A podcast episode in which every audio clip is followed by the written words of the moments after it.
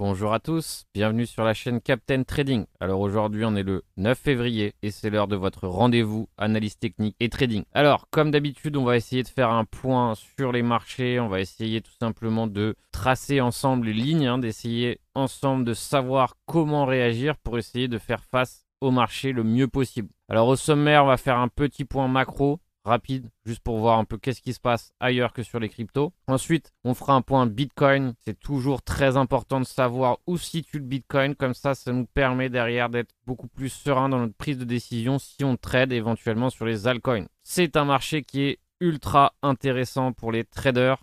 Pourquoi? Parce qu'il y a beaucoup, beaucoup, beaucoup de volatilité. Alors si on est dynamique, donc comme moi par exemple, hein, où je peux être long, short, même dans la même journée, vu les variations de prix qu'il y a actuellement, ça nous donne des angles de travail extrêmement intéressants. Et du coup, ça nous permet tout simplement de, si on est bon, hein, évidemment, ça c'est, pas toujours le cas. Dans l'apprentissage, on peut ne pas forcément être bon. Mais si on est bon, euh, derrière, ça nous fait engendrer des profits extrêmement intéressants. Donc comme trader, votre objectif c'est qu'il y ait de la volatilité, tout simplement parce que derrière ça vous permet de jouer sur les variations de prix. Le cauchemar du trader, c'est la non-volatilité. DYX aussi est un facteur intéressant, donc comme vous pouvez le voir pour l'instant, on regarde sur le DYX qui est l'indice du dollar, position cash. Vous devez voir l'indice du dollar comme une position défensive. L'indice du dollar baisse, on peut penser qu'il y a moins de défense, donc éventuellement plus d'intérêt dans la spéculation d'actifs à risque. Encore une fois, c'est euh, des schémas simplifiés, mais c'est ce qu'on peut se dire pour simplifier les choses. Donc pour l'instant, indice du dollar, pas encore en tendance baissière daily, mais en cours d'éventuelle tendance baissière. Alors encore une fois, attention, à partir d'ici, tout peut arriver, mais on a eu un beau rejet ici, une belle déviation qui s'était faite euh, sur cet ancien sommet à 96, 96.91, et derrière, maintenant, on verra ce qui se passe pour la suite. Si on regarde le SP500, donc là c'est le I-minuit, donc c'est celui qui est le plus tradé dans les contrats futurs, donc pour moi ça me va, je peux trader, observer le I-mini tout simplement. Donc on voit pour l'instant, après cet énorme rebond haussier, pullback, mouvement haussier, donc on va voir jusqu'à où euh, se déroule ce mouvement. En tout cas, le creux, en tout cas, à vue d'œil qui m'interpelle, c'est celui-ci. D'accord? Si on le perd avec de la vélocité, ça entraînera tout simplement une correction sur le SP500 qui peut aussi entraîner le prix du Bitcoin avec. Pourquoi? Bitcoin et crypto. Donc on voit une certaine décorrélation qui s'est mise en place, notamment due par exemple à l'éventuelle news euh, de l'ETF sur les mineurs de Bitcoin, donc qui peut être un, des éléments qui a fait que euh, le prix a haussé si rapidement. Donc après évidemment il y a les cascades de liquidation, etc. Tous ceux qui étaient short qui sont obligés de clôturer. Mais par exemple, hein, ça peut être un des facteurs. Donc, on voit que le Bitcoin s'est légèrement décorrélé. Maintenant, bien qu'il se soit décorrélé, il n'y a rien qui empêche que le prix se corrèle à nouveau. D'accord? Donc, ils ont plutôt tendance à les mains dans la main. Donc, bien que à certains moments, finalement, ces corrélations ne sont plus valables, elles peuvent se remettre en place sans aucun problème. Pareil ici, pour l'instant, mouvement haussier, daily. Donc, creux à tenir, très important, et creux à ne pas rejeter, et sommet à ne pas rejeter ici à 4592. Donc on regarde que les indices macro actuellement ne sont, pas, en chute libre, donc ce qui peut éventuellement être avantageux pour le Bitcoin. Donc là on va voir euh, le coin hein, qui hier était baissier, on va voir comment il va ouvrir aujourd'hui. Donc à voir ici si on va par exemple, on voit qu'on a un gap, par exemple éventuellement clôturer le gap. Tout ça c'est des éléments qui sont intéressants à regarder. Donc c'est pas eux qui vont forcément guider entièrement notre trading, mais c'est eux qui vont nous permettre d'avoir des indications sur l'ensemble. Si là c'est un peu vert, déjà, euh, c'est peut-être favorable tout simplement pour l'univers crypto. Alors maintenant, on va revenir sur le Bitcoin et on va regarder tout simplement où est-ce qu'on en est. Comme vous allez voir, vous voyez que chaque chose suit une logique hein, très précise. C'est-à-dire que à chaque fois qu'on s'arrête, on s'arrête sur des endroits et des niveaux importants et c'est jamais au hasard. Donc, si on observe ici actuellement, c'était l'ancien sommet ici, avant la chute libre. D'accord? C'est-à-dire que là, on avait un support, on avait un support sur les 45 460, on avait un autre support qui était bien plus faible ici sur les 40 500. Et ce dernier sommet ici avait servi de top avant le dernier mouvement baissier. Donc c'est un sommet important. Les 44 300 ou les 44 400 sont un sommet important. Qu'est-ce qu'on voit ici? On voit que le prix, hier, dans la journée, a franchi le niveau et à clôturer en dessous du niveau, ce qui n'est pas forcément très bon signe. Généralement, si on veut réellement s'affranchir d'un niveau, on le franchit réellement et on ne clôture pas en dessous. Donc, on a récupéré une structure haussière grâce à ça. Pourquoi? Parce que ici, on a bien un sommet qui est au-dessus de celui-ci. Donc, c'est-à-dire que grâce à l'impulsion de ce V-bottom, on a réussi à euh, dessiner un sommet au-dessus du précédent, donc à renverser la tendance en daily. Lorsqu'on a une tendance haussière daily, par exemple, ça peut être favorable à l'achat. Mais alors attention, pourquoi? Parce que là, on est actuellement sous résistance. Donc, ça fait que derrière, forcément, si on est acheteur sur ces niveaux, on achète sous résistance. Donc, bien que hein, on puisse avoir une impulsion importante, parce que tout peut arriver, on n'a plus d'énergie ici en daily. On arrive bientôt donc ce n'est pas encore le cas, sur des zones de surachat en daily. Par exemple, si on regarde le 4 heures, en 4 heures, on a déjà euh, exploité cette zone de euh, surachat. D'accord? On a même euh, ici une divergence. Donc encore une fois, une divergence n'est pas forcément un signal short à proprement parler, mais ça montre peut-être temps de prendre des bénéfices ou autre. Ou en tout cas, on voit ici qu'au niveau du momentum, on a une perte de momentum. D'accord? Donc divergence, c'est bien lorsqu'on a deux clôtures ici, une au-dessus de la précédente, et en revanche sur le l'indicateur, on voit qu'il y a ici un sommet en dessous du précédent. Donc on voit vraiment que le momentum se dirige vers la baisse. Le prix, regardez, il se dirige vers la hausse. Donc c'est ça qu'on appelle une divergence. On est maintenant sous résistance. On a maintenant cette consolidation qui est en train de s'organiser. Alors qu'est-ce qui va m'intéresser et qu'est-ce que je vais chercher à observer? Alors pour ma part, une, une de façons pour moi de trader, c'est pas forcément de m'engager partout c'est d'observer ce qui va se passer pour derrière m'engager. Alors, à quel moment j'aurai envie de m'engager, par exemple, éventuellement short? Si réellement on arrive à franchir à nouveau ce niveau, mais qu'on échoue, pour moi, ça sera un très mauvais signe ça serait le signe que derrière, ça soit juste une prise de liquidité, une déviation et qu'on va retourner légèrement dans le pattern. Je vous rappelle qu'on a un gap ici qui est euh, aux alentours de 41 600 jusqu'à 40 700. C'est à peu près ça le gap, on va le noter ici. C'est généralement les 40 premières, 48 premières heures qui est intéressant pour trader le gap. On a excédé les 48 heures, donc c'est déjà un peu moins intéressant. Mais il reste là, il reste à observer. Et derrière, évidemment, ça sera une zone intéressante pour observer ce qui va se passer. Donc, en tout cas, qu'est-ce qu'on a ici? On a une consolidation assez serrée qui est en train de s'organiser ici sous cette résistance ici, qui est l'ancien sommet. Donc, quand je vois ce genre d'éléments, je peux me dire qu'il est possible qu'on tente d'attaquer ici la résistance. Alors, c'est là où je vais devoir, où je vais vouloir voir ce qui va se passer. C'est-à-dire que soit réellement on attaque et on a un vrai mouvement haussier. On va voir ensemble comment je distingue un vrai mouvement haussier d'un faux. D'accord? Entre guillemets, un faux, encore une fois. Un vrai mouvement haussier, c'est ça. C'est-à-dire une vraie belle impulsion, éventuellement une petite correction avant de repartir violemment vers le haut. C'est ça un vrai mouvement haussier. Un faux mouvement, un piège, une déviation, une prise de liquidité, c'est tout simplement ce type de mouvement. Où on vient ici, on attaque la liquidité et rapidement, on a ce genre de pattern qui vient se mettre en place ici, on réintègre. Ça, c'est une déviation. Ça, c'est extrêmement baissier. D'accord? C'est ça que j'appelle un piège. Et dans ces cas-là, si j'ai ce genre de pattern, une fois qu'on aura réintégré, je pourrais éventuellement m'engager euh, short ou pas. D'accord? Ça sera éventuellement ce que je vais chercher à voir. Sinon, prochain niveau, euh, le plus immédiat qui pour moi est déterminant, c'est celui-ci. D'accord? Donc c'est pareil. Ici, je veux observer ce qui va se passer si on franchit ou pas ce creux. Deux cas de figure peuvent se mettre en place si on franchit ce creux, c'est-à-dire soit on tient le creux, on le franchit mais on le tient. Dans ces cas-là, éventuellement, ça peut être une entrée pour aller rechercher cette résistance. Ou si on ne le tient pas, et pareil ici, c'est le même principe à l'inverse. C'est-à-dire que ici, si on réellement en franchit, on a cette correction qui se met en place et qu'on n'a pas une absorption, là, dans ces cas-là, on peut chercher aussi à s'engager pour voir ce qui va se passer derrière pour éventuellement voir les réactions qui vont se faire si on clôture le gap. Donc sachant qu'on est dans le sens de la tendance en daily, il est tout à fait intéressant pour nous d'éventuellement chercher des achats dans des zones intéressantes. Alors pour chercher des zones intéressantes, pour moi c'est simple. Je prends Fibonacci du bas du mouvement jusqu'en haut du mouvement haussier. Et derrière, par exemple, on voit ici les 38,2 qui tombent ici pile poil sur le gap. On voit 0,5 qui n'est pas un niveau Fibonacci. Parfois, je dis Fibonacci parce qu'il est intégré à l'outil, mais c'est tout simplement un retracement de 50%. Donc, j'aime bien les retracements de 50%. Ici, les 61,8, retracement de la moitié du mouvement. D'accord? C'est-à-dire que on approche cette zone, on est sur la moitié du mouvement. Donc ça, ce sera extrêmement intéressant.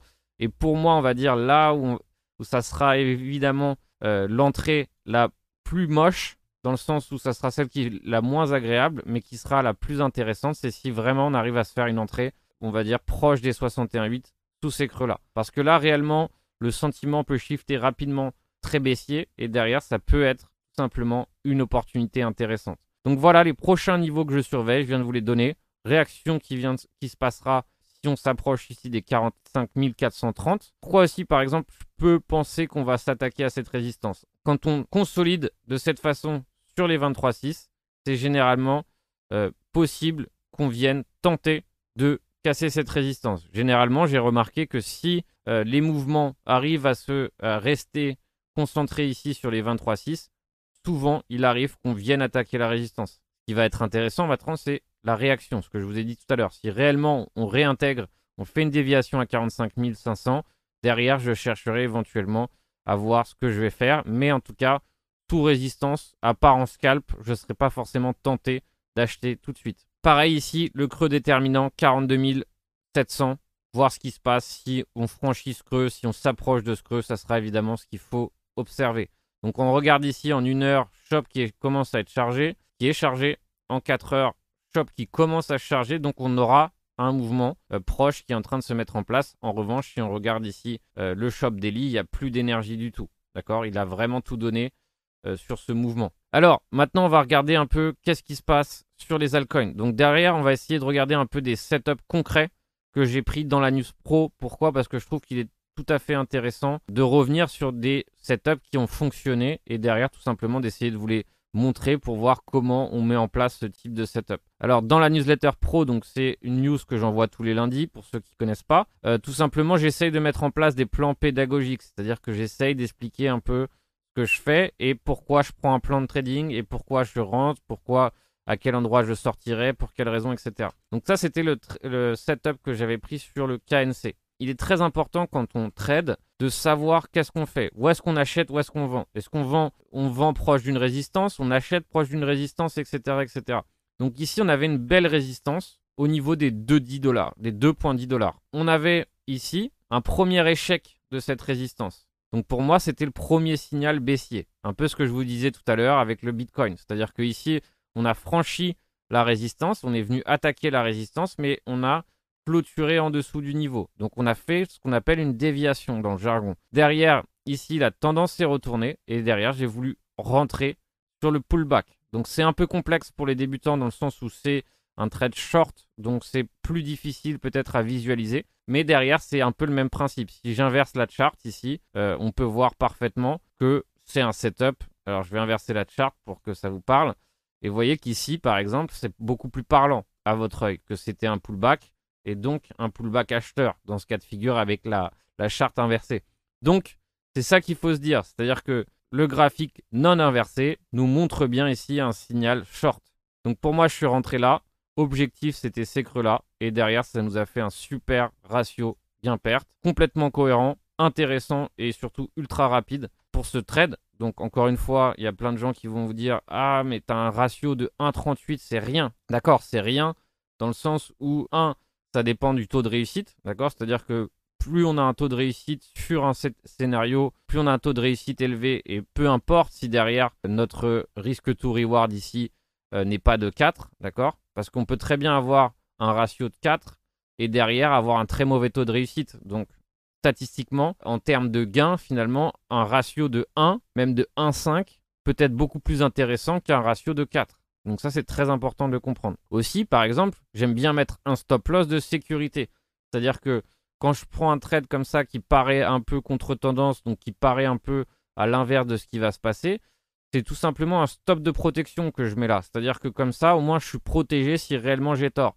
Mais par exemple, une fois que le setup est lancé, par exemple à partir de là où vraiment on commence à s'attaquer au creux à 1,95, j'ai le droit, et encore une fois il faut de l'expérience, mais j'ai le droit de descendre légèrement mon stop loss de sécurité. Et là, on passe à un ratio de 3. Donc vous voyez que le ratio ici est dynamique. Donc ça sert à rien quand vous voyez un ratio de 1,5 euh, de se moquer par exemple, hein, parce que c'est ce que je vois souvent sur Twitter. Alors je sais bien que ce n'est pas forcément votre cas, mais certainement ça peut apparaître dans les commentaires. C'est pour ça que j'aime bien justifier ce setup et justifier ce ratio. C'est tout simplement à titre pédagogique que vous puissiez comprendre que finalement, le ratio n'est pas si important que ça. Ce qui compte, c'est notre taux de réussite avec l'utilisation de nos setups, de nos scénarios. Dernier trade qu'on a pris ici sur le HNT, pareil, super gain.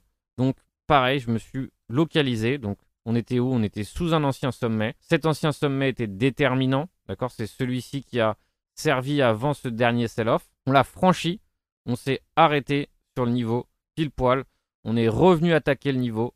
C'est ce que je vous disais tout à l'heure avec la déviation, c'est-à-dire qu'on a une belle clôture au-dessus, mais on s'est arrêté là. Si réellement le, graphique était haussier, il aurait certainement continué comme ça, euh, violemment, son emprise, et là, ça n'a pas du tout été le cas. Donc c'est pour ça tout simplement que je me suis placé short, c'est-à-dire que je me suis placé short ici. Stop loss par là, objectif au moins ça, et on est allé bien plus bas à 27 dollars. En plus, ici, on avait une superbe divergence baissière, donc beaucoup de critères pour pouvoir rentrer euh, sur ce trade, et donc c'est pour ça qu'on l'a pris. Donc je reviens sur ces setups, hein, tout simplement à titre pédagogique, que vous puissiez un peu comprendre ces méthodologies, et sachez que j'aurais appliqué la même méthodologie à l'inverse, c'est-à-dire qu'on va inverser la charte juste à titre indicatif. J'aurais fait la même procédure ici à l'achat. On voit un creux déterminant, on voit que le prix s'est arrêté une première fois, donc je ne serais pas rentré là.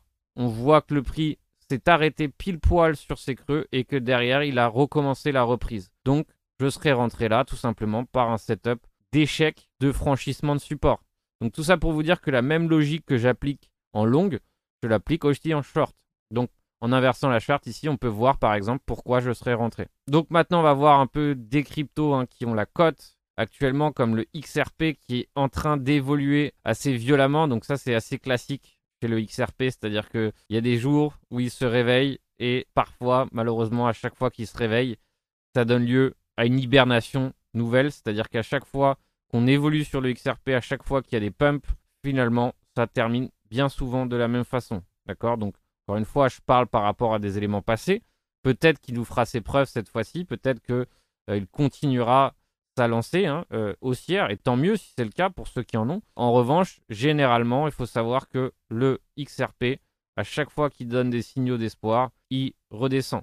Donc, qu'est-ce qu'on voit ici? Énorme pump, donc à savoir quelle news, à savoir qu'est-ce qui a conduit à cet événement. Là, on voit hein, au niveau du momentum, c'est sacrément violent. Ici, ce RSI hein, qui est quasiment allé au plafond. Et par contre, on voit ici que euh, donc c'est pas une divergence parfaite parce que le creux est légèrement en dessous, mais on voit ici au niveau du momentum que euh, cette jambe ne s'est pas du tout fait avec la même implication. Alors pareil que le Bitcoin.